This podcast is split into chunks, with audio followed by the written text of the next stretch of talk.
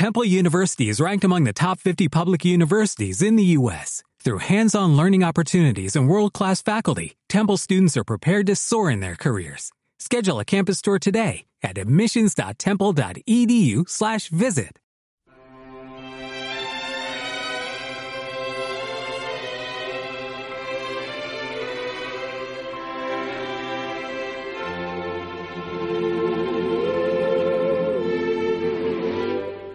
What a difference a day made.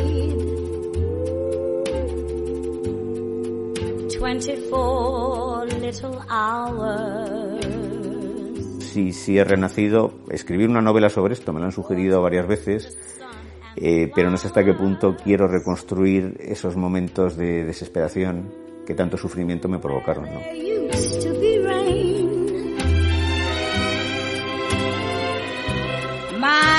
Yesterday was blue, dear.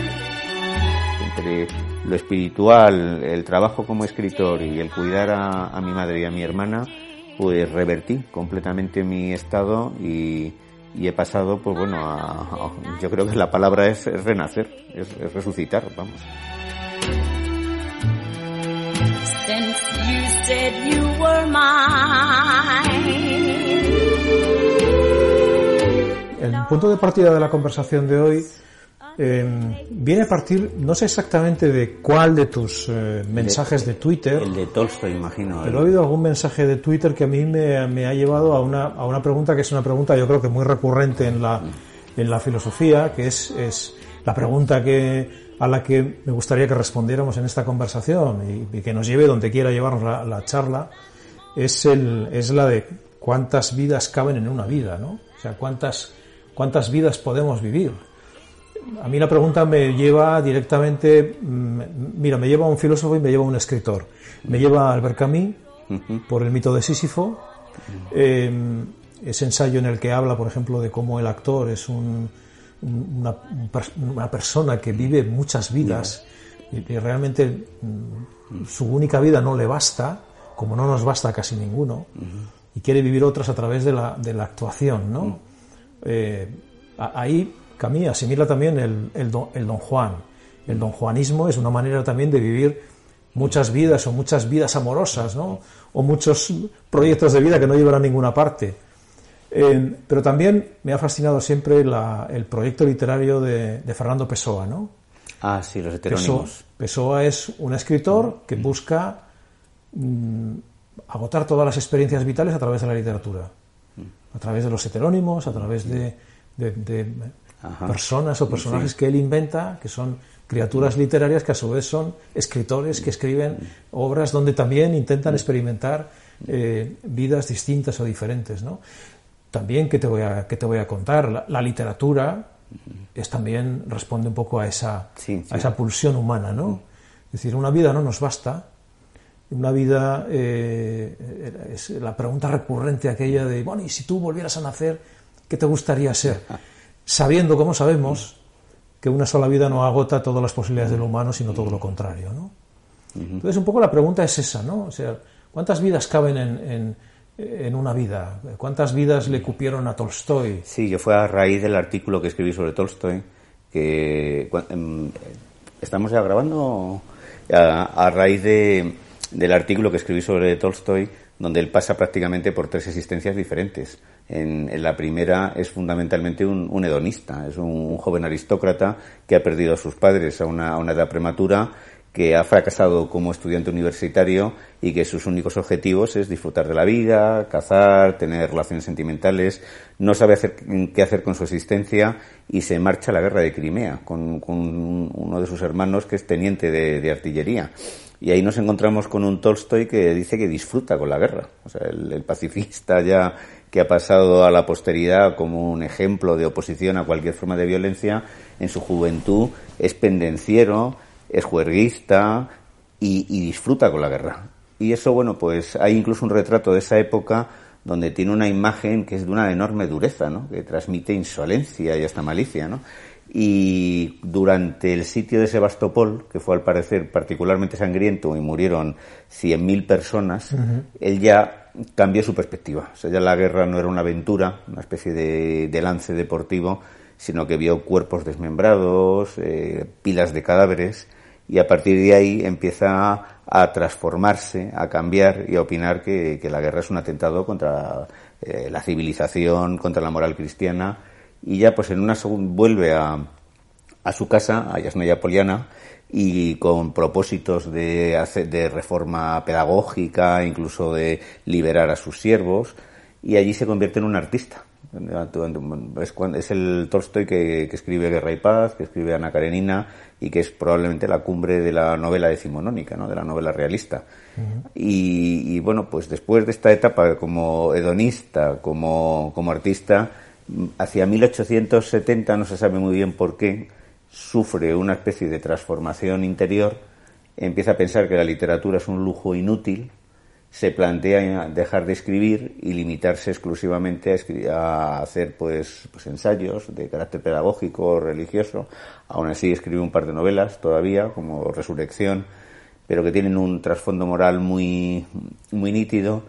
Y, y, él, bueno, pues ya se transforma en el Tolstoy que todos conocemos, ¿no? Que es el Tolstoy pacifista, vegetariano, que incluso eh, practica la abstinencia sexual, que, que, renuncia a los derechos de autor, que quiere desprenderse de su casa y que su mujer desesperada se opone, no le deja otra alternativa que, marcharse. Entonces, cuando él, huye de, su hogar, se lleva unos pocos manuscritos, unos cuantos libros.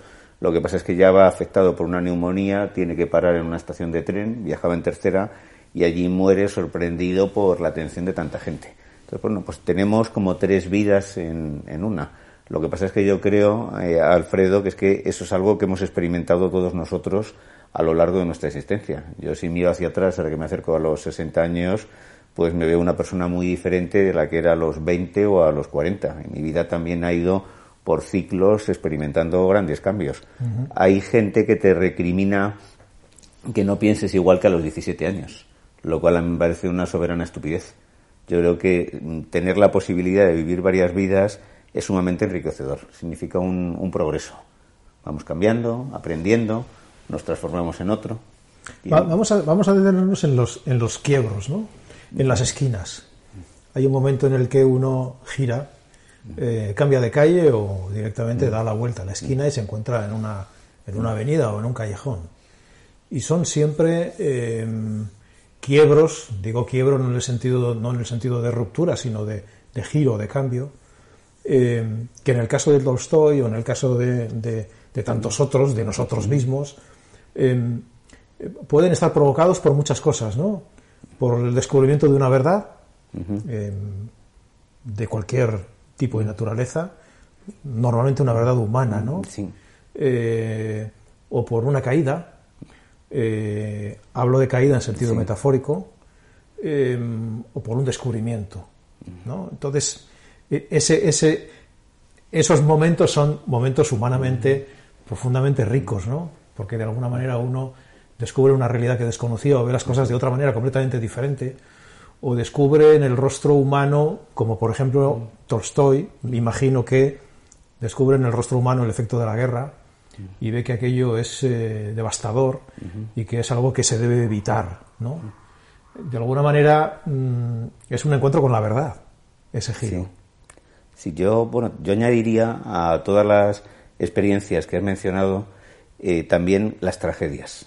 Realmente a mí lo que más me ha transformado han sido determinadas experiencias trágicas. En la caída pongo las tragedias. Y ahí, por ejemplo, a mí me, de entrada, el gran cambio que se produce así a, mi vida a una edad muy prematura es a los nueve años cuando muere mi padre. Eso es muchas veces me dicen, no eras muy pequeño. Digo, no, no, recuerdo perfectamente ese día, recuerdo perfectamente a mi padre, su voz, su temperamento. De hecho, muchos aspectos de mi personalidad al parecer son un reflejo de la suya. Entonces yo, yo recuerdo que mi conciencia infantil, que vivía de espaldas a la muerte, de espaldas a la fragilidad de la vida, pues se rompió, se transformó cuando de repente mi padre eh, sufrió un infarto de miocardio. Y además lo sufrió en, mi presencia, hablando con mi madre y conmigo. Entonces, a partir de ahí, yo ya mi vida cambia radicalmente. Y aunque soy muy pequeño y todavía estoy en proceso de formación, eh, pues experimento una transformación importante, eh, que luego se va a acentuar unos años después con, con la experiencia de la muerte de mi hermano mayor a los 20 años. Al parecer a Bertrand Russell también le marcaron mucho las muertes sucesivas que hubo en su familia, porque él se encadenó varias, varias pérdidas. O como mencionábamos antes a Tolstoy, que pierde a su padre, a su madre, no sé si con dos años, y al padre con, con nueve. Entonces, estas caídas, como tú mencionas, pues también nos van sacudiendo o los fracasos, ¿no? También los fracasos es una cosa que nos, que nos marca mucho, ¿no? O tenemos una, una expectativa eh, muy grande que no se cumple.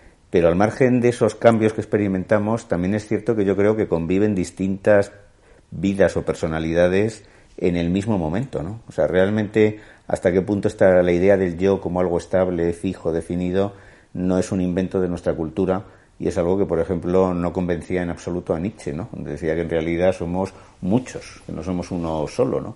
Y que de hecho el tener la perspectiva de que somos solo uno, pues nos limita.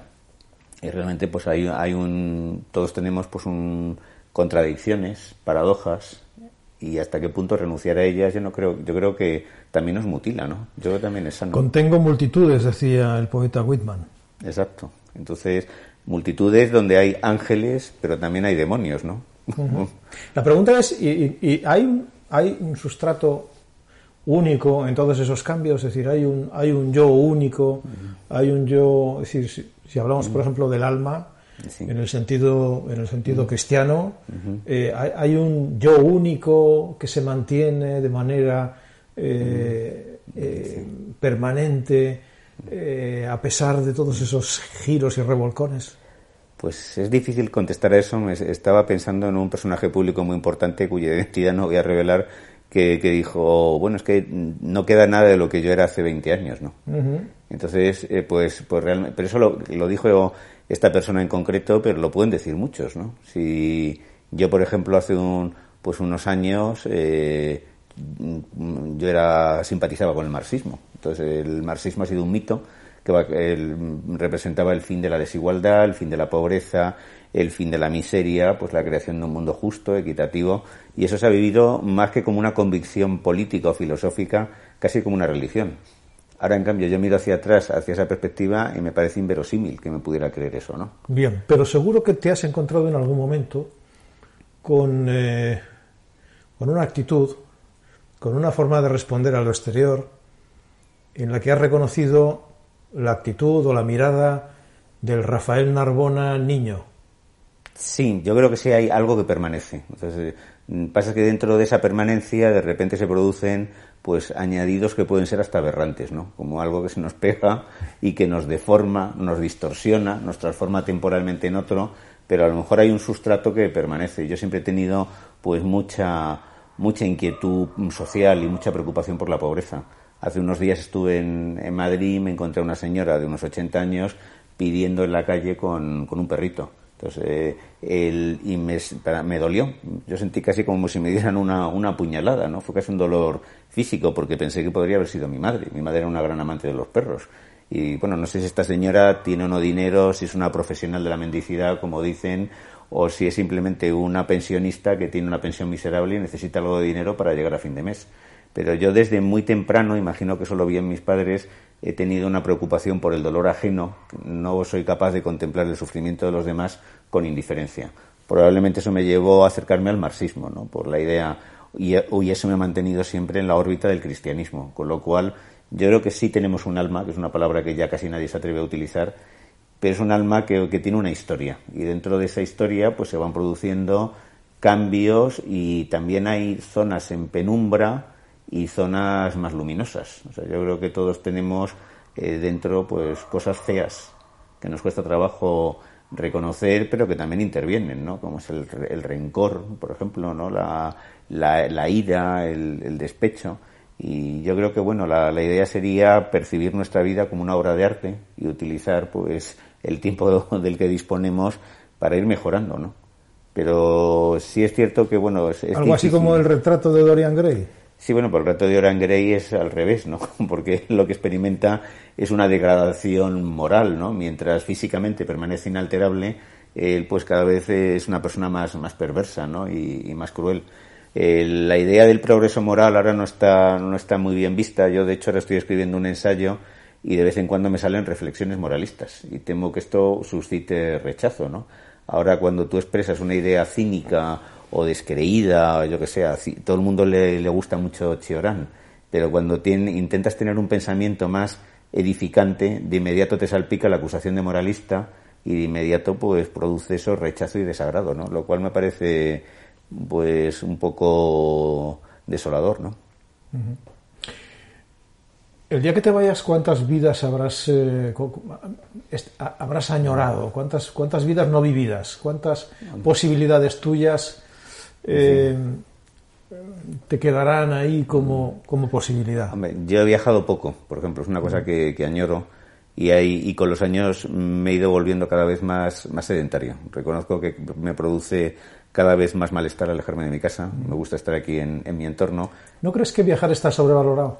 Pues muchas veces yo creo que sí, y sobre todo tal como se viaja ahora que parece que, esto lo decía Javier Marías en un artículo, ¿no? que llevas una lista y vas tachando Roma, París, haces unas cuantas fotos, te vas a unos cuantos restaurantes y viajar debería ser una experiencia, debería ser entrar en contacto con otra ciudad, con otra cultura, con otra forma de vida, eso exige tiempo. Realmente estar tres días en Florencia pues no se diferencia mucho de ver un reportaje o de contemplar unas imágenes. Tres días en el mejor de los casos. Te, voy a, te voy a contar una anécdota que me ocurrió en Roma.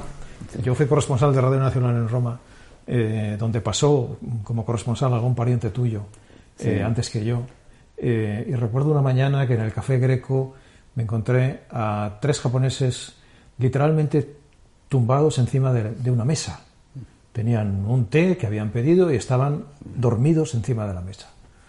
era un grupo de japoneses, iban con una guía, curiosamente era española, y le pregunté pues el grado de agotamiento que llevaban aquellas personas a las 5 de la tarde. Y me dijo, mira, estas, eh, este grupo de japoneses vienen a Europa, eh, pasan cinco días en Europa. Entonces pasan una mañana en Florencia, una mañana en Roma, una tarde en París, otra tarde en Venecia y al quinto día se vuelven a Japón. Dice, están en su penúltimo día y como puedes comprobar están muertos. Estaban literalmente, Rafael, muertos encima de la mesa.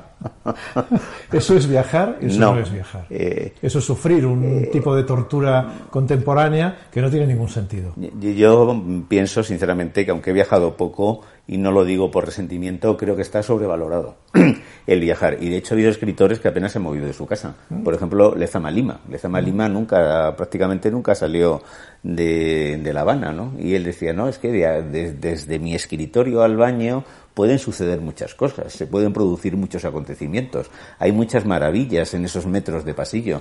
Yo creo que al final lo esencial es lo que tengas dentro y la mirada que te permita, pues yo prácticamente no me muevo de un entorno reducido, pero cada vez que salgo a pasear, mm, lo que he ido leyendo me ha enseñado a mirar y a contemplar y a ver y a descubrir que, que, un árbol, que un arbusto, que un camino ya encierra muchas cosas que pasan desapercibidas.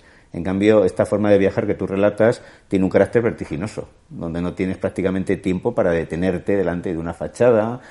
Aquí cerca hay un pueblo abandonado, Fresno del Torete, que es muy bonito, y simplemente pues pasear entre las casas derruidas y, y mirar un, un, lienzo que está agrietado ya te puede inspirar muchas cosas, ¿no?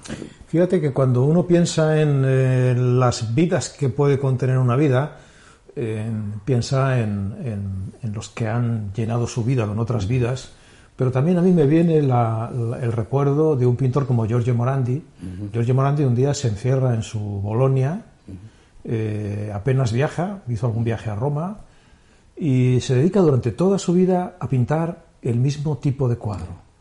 Se dedica durante toda su vida a pintar esos bodegones de objetos eh, despersonalizados, eh, de colores pastel, donde intenta encontrar una, una, metafísica de las cosas, ¿no? una especie de, de, sonido, de acorde expresado a través de los colores, que, es lo que le, lo, que le transmite eh, lo que está pintando. ¿no? Y hace solamente ese tipo de pintura en su casa de una única ciudad.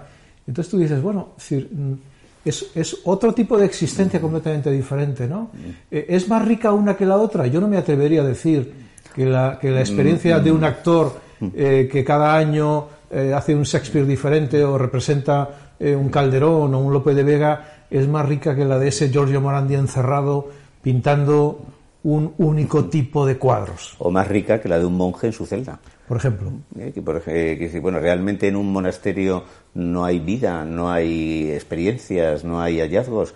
Yo creo que el, las mayores aventuras eh, surgen en el ámbito del espíritu. Realmente yo, aunque Santa Teresa viajó, viajó mucho, yo la imagino más bien pues en, en, los conventos donde ella recalaba y con toda su vida espiritual mm, se puede mm, vivir muchas vidas o vivir tu vida como una progresión, como un camino de perfección. Entonces yo creo que nos hemos volcado demasiado hacia el exterior, necesitamos ver paisajes, necesitamos ver fachadas y miramos muy poco hacia adentro. Entonces tal vez lo que habría que aprender es a mirar más hacia adentro y a bucear en nuestro interior, porque ahí hay más cosas de las que nosotros podemos sospechar. Y eso es algo que se infravalora y que parece incompatible con el estilo de vida que ahora llevamos, que está volcado exclusivamente en las apariencias. A mí los que viajan mucho me recuerdan un poco a los esclavos de la caverna platónica, ¿no? que están viendo sombras ahí al fondo y que piensan que eso es la auténtica realidad. Entonces hay otra realidad, me parece a mí más luminosa, que está en el interior del ser humano, en, en, el alma, ¿no? que es una palabra, como decía Simone Weil, maldita, ¿no? que ya nadie se atreve a utilizar, se prefiere hablar de mente o, o de conciencia. Y de haber sido un viajero, ¿qué tipo de viajero habrías sido mm. y a dónde habrías ido? Pues nada, yo en primer lugar mm, tengo mucho apego a mi país y me hubiera gustado pues viajar mucho por Castilla, que es un paisaje que me llama la atención. No me gustan las grandes ciudades, no me siento cómodo en, en ellas, en espacios como París o como, o como Londres y hubiera buscado pues zonas rurales, pequeñas, tranquilas, poco transitadas. No soy un paseante de las grandes ciudades que, que cada día me, me, agobian más y me parecen más inhumanas e impersonales. Tienen sus ventajas, sus librerías, sus teatros, sus museos, pero me gusta más los, esa, esa España vacía de la que ahora se habla. Y ahí me encuentro mucho más a gusto que en una gran urbe. Uh -huh. y, en, y, y, por Europa hay muchos lugares de esas características, ¿no? ¿Qué paisajes te gustan? Me gusta Castilla, me gusta el poder contemplar eh, el horizonte, unos horizontes limpios, le, lejanos, con un cielo que parece que se ha elevado tanto de mirarlo hacia arriba, como decía Miguel Delibes, ¿no? que el cielo de Castilla era tan alto de, de, de, tanto que lo miraban los campesinos buscando la lluvia, ¿no? esperando que cayera el agua del cielo. Y ese tipo de paisaje que es así como muy áspero, como muy elemental, me, me, atrae mucho, pero reconozco que también un bosque tiene una enorme belleza, ¿no? O, el mar. Yo creo que todo tiene, hombre, un paisaje que pudiera combinar eh, lo, como por ejemplo en el Levante, a mí me gusta mucho el contraste que hay entre, entre el mar y un paisaje que se parece al de Castilla. Eh, mira, hay paisajes... Mmm Decía, yo en el año 4 hicimos un viaje por, por, Estados Unidos, un largo viaje, donde llegamos a un parque que todo el mundo conoce, al menos de nombre, que se llama Yellowstone. Eh, y antes de entrar en el parque, recuerdo que paramos en, un, en una taberna que regentaban unos eh, indígenas, unos indios. Eh, y allí había un tipo bueno, que venía de, del sur de los Estados Unidos, ¿no? un tejano eh, que se puso a hablar con nosotros y nos dijo, eh, cuando ustedes vean Yellowstone, entenderán el por qué los indios de, de, la zona, las tribus que habitaban en Yellowstone, pensaban que era un lugar directamente conectado con lo divino. Y realmente cuando llegas a ese paisaje, eh, entiendes esa conexión de la mentalidad del indígena con lo divino porque en Yellowstone se dan casi todos los fenómenos naturales, desde los geysers, eh, llenos de colores por, por, por la carga de, de, azufre que llevan, amarillos, eh, azules, eh, óxidos de todo tipo de metales, lagos sin vida animal, con lo cual son una lámina inmóvil que refleja el cielo y refleja las montañas, más luego todos los animales que te puedes imaginar en esa zona de Estados Unidos. ¿no? Eh, ciervos, eh, pelícanos, eh, osos, en fin, algo absolutamente maravilloso. ¿no? Entonces tú ahí el otro día escribías, por ejemplo, algo sobre la sinfonía de la naturaleza cuando ves el almendro sí. que tienes enfrente de casa. Sí. esos paisajes te conectan con algo que está más allá de la propia naturaleza. Sí, es cierto. Yo aquí no hay una fauna ni unos accidentes geográficos tan llamativos. Porque yo vivo en, a 40 kilómetros de Madrid en un, en un pueblo, esto es, esto es Castilla, pero por ejemplo sí he visto de vez en cuando algún corzo. Y cuando ha aparecido un corzo por aquí, que es un auténtico acontecimiento, sí he tenido la sensación de ver algo más que un simple animal hermoso. ¿no? O sea, he visto en eso que tenía una dimensión espiritual, que no sabría muy bien cómo concretar, pero ahí era como belleza en movimiento, ¿no? Simplemente estos, esta agilidad, ¿no? Que además de los corzos suelen ir en grupos de tres o cuatro, yo ahí notaba que era como de repente la manifestación de la vida en, en, toda su, en toda su belleza, en toda su delicadeza. O, por ejemplo, aquí hay muchísimas aves rapaces, ¿no? Es muy fácil, pues aquí hasta, hasta águilas, ¿no?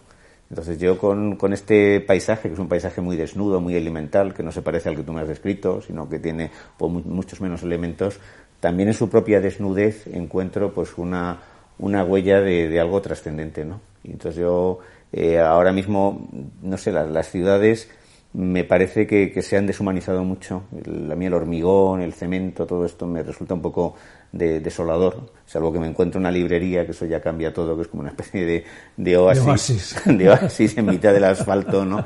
Pero, pero en cambio, pues en, la naturaleza, pues la verdad, eh, siento una conexión con el mundo que no experimento en una gran ciudad. I've got a lot to learn.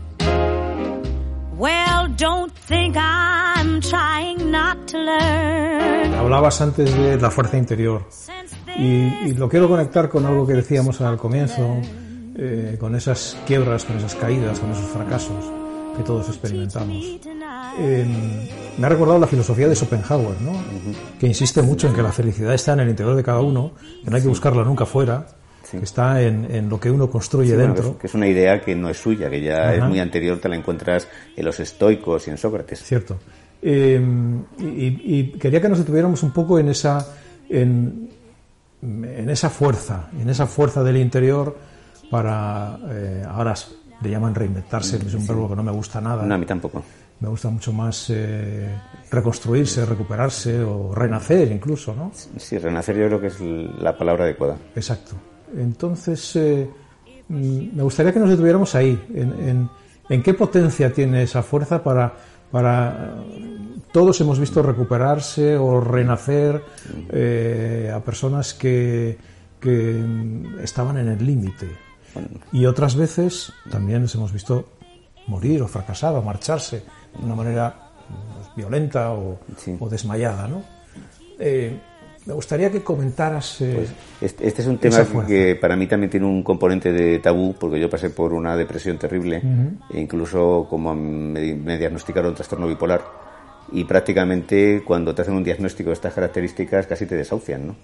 Porque se considera que son enfermedades incurables, recuperables. con un componente genético y que hay, pues no hay marcha atrás, que en el mejor de los casos hay tratamientos paliativos para que tú puedas convivir con la enfermedad y poco más. Además en mi familia ya había habido pues mi hermano mayor tenía unos cambios de ánimo muy agudos y acabó suicidándose, con lo cual pues parecía que el diagnóstico era de, de cajón, ¿no? Cuando hay un caso familiar y tú muestras una sintomatología parecida y, incluso a mí me reconocieron en su momento hasta una incapacidad superior al 65%, porque ya un diagnóstico de bipolaridad o, o de esquizofrenia, pues ya parece que eso es el prácticamente que han escrito tu testamento, ¿no? Han dicho usted, pues bueno, eh, realmente lo que tiene que hacer es sobrevivir malamente y yo pues mm, algo que no sabría explicar porque continuamente me envían pues muchos mensajes a través de Twitter, cómo lo has hecho, algo me hizo salir. Desde yo estuve 10 años atrapado en lo que se llama un estado mixto de depresión y manía, donde oscilaba entre cuadros depresivos que incluyeron eh, dos intentos de suicidio, que no fueron intentos intentos, sino que fue más bien un, abuso negligente de la medicación que, en uno de los casos casi me conduce a la muerte, ¿no? Y, luego, pues, cuadros de hipomanía. Yo estaba con una especie de oscilaciones que además convertían la convivencia conmigo en algo, en algo bastante difícil.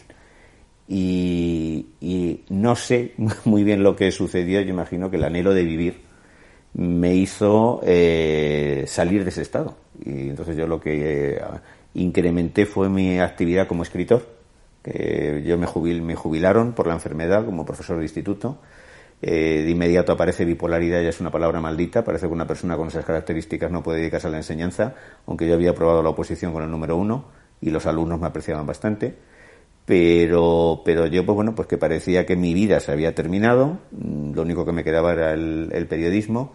Empecé a pasar a escribir dos o tres artículos al mes, a escribir diez, quince, a, a incluso embarcarme en libros. Y a partir de ahí todo, todo se transformó radicalmente. Hasta el extremo yo llevo cuatro años sin tomar medicación, publicando pues eh, 150 artículos al año y en el último año y medio he publicado tres libros. Y yo me siento mm, increíblemente muy a gusto conmigo mismo, muy a gusto con mi vida. Eh, me quedan algunas, sí, pues un trasfondo melancólico, me cuesta salir de mi entorno, pero yo considero que yo, que yo he resucitado y cuando miro hacia atrás me cuesta trabajo reconocerme en esos estados de angustia y desesperación por los que pasé. Casi parece que le sucedió eso a, a, otra persona, ¿no? También es cierto que a mí se me acumularon una serie de experiencias trágicas en el ámbito familiar que fueron el detonante de que apareciera eso, pero yo realmente y he resucitado, ¿no? He resucitado y se ha creado una paradoja de que de repente me reconocieron una incapacidad y yo creo que he demostrado que soy una persona muy capaz, que hace muchas cosas. ¿No has pensado nunca en elaborar eso en forma de libro? Pues sí, me lo dicen constantemente, pero es algo que al mismo tiempo me tiene un poco, estoy un poco harto del tema, ¿no? De hablar una y otra vez de, esto, ¿no? Eh, yo pues estuve mal entre el año 2004 y el 2014. En el 2011 o así se me exacerbó la enfermedad. Entre el 2011 y el 2014 fue la peor época y a partir del 2014 empecé a mejorar hasta que yo creo que me estabilicé sobre todo a partir del año 2000 15 e incluso fue muy determinante el cuidar a mi madre con Alzheimer. Ah. Mi, mi, madre empezó a desarrollar síntomas de Alzheimer, una demencia de tipo Alzheimer, lo que pasa es que nos reconoció hasta el final, pero dejó de tener la capacidad de leer, de seguir una película, de construir fases complejas, perdió la memoria a corto plazo, se convirtió en una persona totalmente dependiente, había que llevarla al baño, limpiarla, ducharla, y estuvo en esa situación cinco años y medio viviendo con nosotros. Y en esos cinco años y medio, también otra hermana mía que tenía problemas de salud muy graves y que acabó en silla de ruedas, también estuvo aquí otros dos años y medio, con lo cual mi mujer y yo teníamos que a diario ducharlas a las dos, vestirlas a las dos, ayudarlas con la medicación y la combinación, el hecho de cuidar a los otros, yo creo que es una cosa increíblemente enriquecedora. Eh, lejos de ser un, para mí no fue un lastre, para mí no fue una carga. ¿Crees que eso te ayudó a salir de Y yo creo que eso me ayudó a recuperar la autoestima, la responsabilidad, la ilusión por vivir y, desempeñó un papel muy enriquecedor en mi vida. Eso combinado con el trabajo, pues consiguieron lo que yo, lo que no había logrado ni con medicación ni con psicoterapia. Entonces yo sí, sí he renacido. Escribir una novela sobre esto me lo han sugerido varias veces eh, pero no sé hasta qué punto quiero reconstruir esos momentos de desesperación que tanto sufrimiento me provocaron, ¿no? Entonces yo creo que ahora mismo doy la imagen de una persona equilibrada e incluso tranquila, pero pasé por unos estados de, sobre todo de sufrimiento psíquico, ¿no? Que al final no iba aullando por los montes, ¿no? Sino simplemente en un estado de, de, infelicidad y desesperación. Sí llegué a, por ejemplo, autolesionarme, si me he hecho alguna vez pues cortes y cosas así, ¿no? porque parece en la enfermedad mental, la depresión, te acabas odiando a ti mismo, ¿no? Y entonces por eso deseas matarte, ¿no? Eh, no te soportas a ti mismo. Y, algo, pues también mm, el recuperar la fe, es una cosa, el recuperar la fe, yo siempre había tenido una gran inquietud religiosa, pero se había ido diluyendo con la edad e incluso había desembocado en posiciones escépticas. Y también el recuperar la fe de una manera también peculiar, que no coincide exactamente con eh, hombre, yo sí me considero católico, pero no eh, un católico reaccionario, sino yo creo que dentro del catolicismo hay corrientes muy creativas que son con las que yo me identifico más y como, en fin, eh, Guitón, que lo, acabamos de, o, o, por ejemplo Karl Rahner, que me parece un gran, un gran teólogo, o San Juan de la Cruz, o Santa Teresa, bueno, pues entre lo espiritual, el trabajo como escritor y el cuidar a, a mi madre y a mi hermana, pues revertí completamente mi estado y, he pasado, pues bueno, a, yo creo que la palabra es, renacer, es, resucitar, vamos, he resucitado. ¿Qué tipo de católico eres? Pues de los que se ilusionaron con el Concilio Vaticano II, los que consideran un gran papa a Juan XXIII, los que creen que es necesario renovar, desmitologizar, Si tú lees la Biblia en un sentido literal, pues te encuentras con unas paradojas e incluso unas aberraciones insoportables. Y entonces yo creo que, hace falta un, gran trabajo teológico y, pensar que las escrituras, decir que hasta la última coma ha sido dictado por el Espíritu Santo, la letra mata. O sea, realmente hay que hacer una lectura creativa y una lectura que esté a la altura de los tiempos. Y estoy de acuerdo con lo que está haciendo ahora el Papa Francisco en cuanto a que creo que hay que incrementar la presencia de las mujeres en la Iglesia y hay que también renovar la, moral sexual, ¿no? O sea, menos condenas, más misericordia, más fraternidad y la fe, si no está vinculada al compromiso con los otros, a la ternura, a la solidaridad, al final es un sentimiento vacío. Yo no tengo fe por miedo a morirme y porque quiero que ser inmortal sino porque pienso que es lo que le da un sentido a mi vida, a la historia y me permite un encuentro con los otros.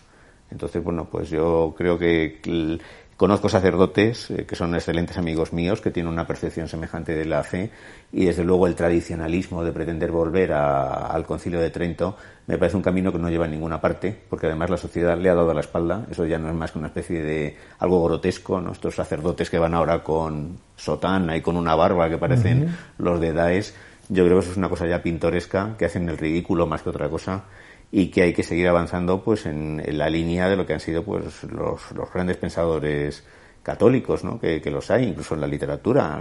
En, Ryan Green, por ejemplo, a mí es un escritor que me gusta, que me gusta mucho, ¿no? Yo pienso que en el poder y la gloria están algunas de las claves de la, de la fe. Entonces, pues, ese católico que, por cierto, parece, no sé si es minoritario, pero yo creo que es el único que tiene una perspectiva de futuro que permite que la religión no se convierta en un cachivache inservible anclado irreversiblemente en el pasado. ¿Y qué les dices a los que mm, repiten continuamente que el Papa Francisco es una versión populista eh, vestida con, con, sotana? del peronismo le acusan y todo esto los ultras están muy, muy indignados, están exaltando a Benedicto XVI, que me parece que fue un, es un brillante teólogo, no es uno de los grandes teólogos del siglo XX, pero sí es un, un buen ensayista y es un papá inteligente. Juan Pablo II tuvo aciertos, pero también grandes errores, grandes equivocaciones. Yo también considero que el marxismo y el cristianismo no conjugan y que fue una especie de un... Yo creo que ese camino no llevaba a ninguna parte, pero tampoco lleva ninguna parte, pues que una de las últimas cosas que hizo Juan Pablo II fue autorizar a los heraldos del Evangelio, que son como una especie de que van vestidos como si fueran eh, caballeros medievales, ¿no? Entonces, pues el Papa Francisco, yo creo que él mismo eh, tiene unos conflictos muy grandes porque no tiene un proyecto muy muy definido, pero sí tiene claro que la Iglesia tiene que renovarse, no que renunciar a su identidad, pero sí que renovarse. Y a mí, pues los ataques que le dirige me parecen verdaderamente a veces bochornoso. Yo en mi Twitter, cada vez que cuelgo una foto suya, hay alguien que se pone a insultarle. Y me parece que además los católicos que reconocen el liderazgo del Papa, pues me parece un, gesto muy incoherente, ¿no? Yo sí le aprecio. No le considero un gran intelectual porque no lo es. No lo es. No lo es, es un hombre sencillo. Tampoco lo ha pretendido nunca. Tampoco lo ha pretendido nunca, pero sí creo que está haciendo una función que es necesaria. Por ejemplo, la labor de eh, incrementar la presencia de la mujer me parece una cosa muy, muy positiva. Eh, ha abierto las puertas también en todo lo que se refiere a los escándalos de pederastia. Sí, sí, bueno, eso Yo, por un lado, los escándalos de pederastia a todos nos sublevan. O sea, luego abusar sexualmente de un niño, mm, aunque yo, por otro lado, lo veo algo enfermizo. O sea, yo no sé hasta qué punto es un comportamiento perverso o es un comportamiento patológico y que hay algo, algo más de psicopatología que de, que de perversidad. Pero no creo, por las cifras que he consultado, que en la Iglesia haya más casos que en otras instituciones y se está utilizando los escándalos de pederastia para desacreditar a la Iglesia. De una manera, me parece a mí, muy infame y muy, y muy agresiva. Entonces, también ha habido profesores, y yo lo he sido, que han abusado de sus alumnos, padres que han violado a sus hijas, familiares, vecinos decían que los casos de mm, pederastia en la iglesia en el conjunto eran el 0,2%. Y en cambio lo están presentando como si fue como si el 80% de los sacerdotes fueran pederastas. Yo creo que aquí se está haciendo una, una demagogia y que, bueno, de, de nuevo aparece el anticlericalismo, que es un vicio muy español, ¿no? De vamos a aprovechar la coyuntura para ver si acabamos liquidando la herencia cristiana y desprestigiando definitivamente la Iglesia. También la Iglesia española creo que en la reacción se ha equivocado, porque creo que mm, el repliegue, el decir que no nos investiguen, eh, Sí. eh, que investiguen también a otros, es una, una respuesta que demuestra una actitud a la defensiva que no le hace ningún favor. Creo que hubiera sido mucho más acertado eh, abrir las puertas, impulsar Sí, incluso sí. una investigación independiente eh, de expertos, nunca políticos. En España todo acaba en la política y todo parece que empieza en la política y todo aquello que toca la política termina contaminado y termina pervertido. Entonces creo que esa, esa actitud de, de- de- de rechazo eh, a abrir la puerta creo que es una equivocación, porque alimenta, Sí. alimenta las razones del ataque, eh, que es un ataque, es evidente que hay, que hay un ataque perfectamente, eh, perfectamente organizado, sí, sí. ¿no? Es decir, yo también pienso que no ha habido más pederastia en los ámbitos eclesiásticos que en otros ámbitos. Yo mismo he, he estado en colegios religiosos, con la Orden de los Salesianos, he vivido en internados, nunca he conocido ni he oído nada de ese tipo, ¿no? Eh, entonces creo que efectivamente hay, hay un, un programa por parte de, de opciones políticas, eh, Pe- periódicos también. como- periódicos, como- fa- favorecido, favorecido por una actitud de, de rechazo eh, de quien parece que tiene mucho que temer y se equivoca en esa actitud. Sí, sí, eso, el problema también está en el episcopado que tenemos. Hay unos obispos que no están sabiendo estar a la altura de las circunstancias. Que son muchos de los obispos que de la época de Juan Pablo II, que tienen una visión ultraconservadora. Por ejemplo, aquí al lado está Reich Pla, en- y que tiene una visión de la fe que me parece ni del siglo XIX, ¿no? Parece sacada del siglo XVII. Eh, y evidentemente esta actitud de que todo lo que ataque, todo cualquier crítica se interpreta como un ataque contra la Iglesia y nuestra respuesta es cerrarnos numantinamente o ponernos a cualquier tipo de investigación, está, como tú dices, fomentando la idea de que hay muchas cosas que ocultar, ¿no? Que se tiene que se- cuando además casi todos los casos que están surgiendo ahora son de hace 40 años. Que es una cosa que no hay casos instruidos de los últimos 10, 15, sino que están saliendo a relucir casos de hace 40 años. Eso sin contar que aquí tampoco se aplica la presunción de inocencia. Ahora mismo, yo pienso, por ejemplo, yo que he sido profesor, si un alumno mío de hace 30 años dice que yo he abusado sexualmente de él, se le va, se le va a dar credibilidad inmediata. Al contrario de lo que sucedía en otras épocas, donde se podía decir, no, es porque le suspendiste o por lo que. Entonces, aquí ya entraríamos en otro tema que es lo del Me Too, que a mí es algo que me, que me irrita bastante, ¿no? Lo, lo- lo que está haciendo en la, en la sociedad. Pero yo creo que sí, que la Iglesia se equivoca y que necesita unos obispos que mm, conecten también con la reforma que se está promoviendo desde Roma y que tengan una actitud más abierta, más moderna, más dialogante, más inteligente, porque además les está perjudicando a ellos. Está fomentando la idea de que ellos quieren garantizar la impunidad de los eh, que han abusado. Yo también he pasado por colegios de curas y nunca he visto. Sí es cierto que, por ejemplo, se pegaban bofetadas. Pero es que en aquella época lo hacía todo el mundo. Lo hacían los padres, lo hacían los adultos. Entonces la, la violencia con los niños era algo que estaba totalmente nor- normalizado. Ahora nos parece aberrante, pero hasta los años 60 eh, era raro era el padre que no le había metido dos guantazos a su hijo, por cualquier motivo, ¿no? Se consideraba que era una herramienta educativa. Exacto. Entonces, no, ahora, ahora se pa- parece un error y un, y un abuso, ¿no? Pero sí, la Iglesia, desde luego, mm, la estrategia que ha adoptado frente al problema, sobre todo en España, es- eh, constituye un error.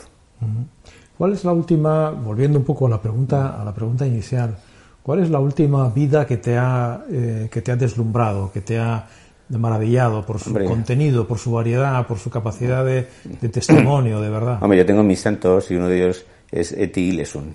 Eti Ilesun. A, a mí, bueno, Eti Ilesun me, me ayudó mucho a salir de la depresión. De hecho, yo me acuerdo leyendo su diario. Es una de- autora muy poco conocida en España. Sí, pero al mismo tiempo su diario empieza a estar más o menos de un poco de moda. Hay una fundación en España, que es la Fundación ET Ilesun. Yo hace poco di una conferencia en ella, hablando cómo Ilesun me había ayudado a salir de la, de la depresión. Y yo recuerdo leyendo su diario, que es muy breve, y que en realidad se publicó en el año 81. Estuvo inédito muchísimo tiempo. Es un- además, ella lo escribió durante año y medio y sin ningún propósito de publicarlo, ¿no? Es un texto que sobre todo expresa sus emociones, caracterizado por la sinceridad, la honestidad. Y yo recuerdo cuando ella estaba en vísperas de ser deportada a Auschwitz y ya sabía lo que le podía esperar, y decía, pues a pesar de todo la vida merece la pena, a pesar de todo creo en el hombre, a pesar de todo creo en, Dios. Y lo seguiré manifestando hasta el final, hasta que mi cuerpo se pudra en Polonia como parece que, es, que va a ser su destino. Entonces, aunque no sea muy conocida a nivel popular, sí tiene un prestigio creciente. Y a mí pues una chica que además muere con 28, 29 años, que sea capaz en unas circunstancias tan dramáticas de conservar la fe en el hombre, la fe en Dios, la fe en la vida, me ha dado mucha fuerza y me ha servido de inspiración. Yo cuando era joven estaba todo el día leyendo a Ciorán y ahora me parece, pues bueno, sí, un buen prosista, un hombre ocurrente, pero sus ideas son una reiteración del viejo nihilismo. Una y todos sus libros son el mismo libro, no son más que variaciones. Aparte de Tiliesun, también me impresiona mucho el, el Simone Weil. Simone Weil me parece una, una mujer extraordinaria eh, tal vez con un punto también sí de desequilibrio, eh, en fin, por lo que hizo hacia el final de su vida, que se impuso las mismas privaciones que los ingleses que estaban viviendo pues el, cerco de, Alemania, pero fue una, una, mujer comprometida, que además, por cierto, ella de joven la llamaban la Virgen Roja, porque era comunista. y, y, bueno, como yo he pasado por eso, pues también me llama la atención hasta que vino a España, vino al frente de Aragón, Aquí no llegó a combatir, no sabía manejar un arma, metió una pierna en una olla, se quemó, la tuvieron, se tuvo que marchar del frente, pero vio una cosa que le conmovió profundamente y es cómo fusilaban a un joven falangista de 15 años. Entonces dijo, nosotros también tenemos el alma eh, manchada por el crimen. O sea, lo es, verdaderamente esto es una crueldad injustificable. Ella se sintió más responsable, aunque no participó en el fusilamiento, pero estaba en las fuerzas militares que lo llevaron a cabo, ¿no? Y luego se encontró con Jos Bernanos, el de los grandes cementerios bajo la luna, que le habló de la represión franquista en Mallorca y dijo, sí, sí, pero en el otro lado están haciendo lo mismo. Entonces eso a ella también le hizo experimentar un, cambio interior, se, se alejó del, marxismo, del marxismo y, bueno, ella tiene una experiencia mística en Asís. Eh, tiene la sensación de que con los ojos del alma, no con los ojos biológicos, mm, ve a Cristo o por lo menos nota, nota su presencia. Entonces a mí es una mujer, yo creo que estas dos mujeres a mí me han, siempre me han resultado dos figuras muy atractivas. Si tuviera que citar un hombre, diría Thomas Merton, por ejemplo, que también pues una, con una búsqueda espiritual tenaz, constante. Yo creo que es importante tener, tener buenos modelos y, y también estaba pensando en Sofisol, que es otro ejemplo de... Entonces estas, eh, Javier Gomá habla de la ejemplaridad y yo creo que tiene mucha razón, que la ejemplaridad es muy necesaria porque si tú sueltas una reflexión moral, suena moralina y no te hacen caso. En cambio, cuando alguien acredita una idea con su ejemplo, eso se queda ahí como un hito y sirve de, referencia y de inspiración. Una última cuestión antes de cerrar esta conversación o este capítulo de la conversación, porque espero que haya más. Sí, por supuesto. ¿Qué música le pondríamos a esta charla? Ay, pues yo le pondría la misa en si menor de Bach, que es probablemente mi, mi obra preferida y que yo la he escuchado un, millón de veces y también me ayudó a salir de la, de la depresión. Yo, hay muchos autores que me gustan, las sinfonías de Beethoven, ya te comenté que me gustan muchísimo y las escucho muy a menudo, pero la misa en si menor para mí es algo muy especial. Rafael Narbona, gracias. Gracias a ti, Alfredo. Hasta la próxima. Hasta la próxima.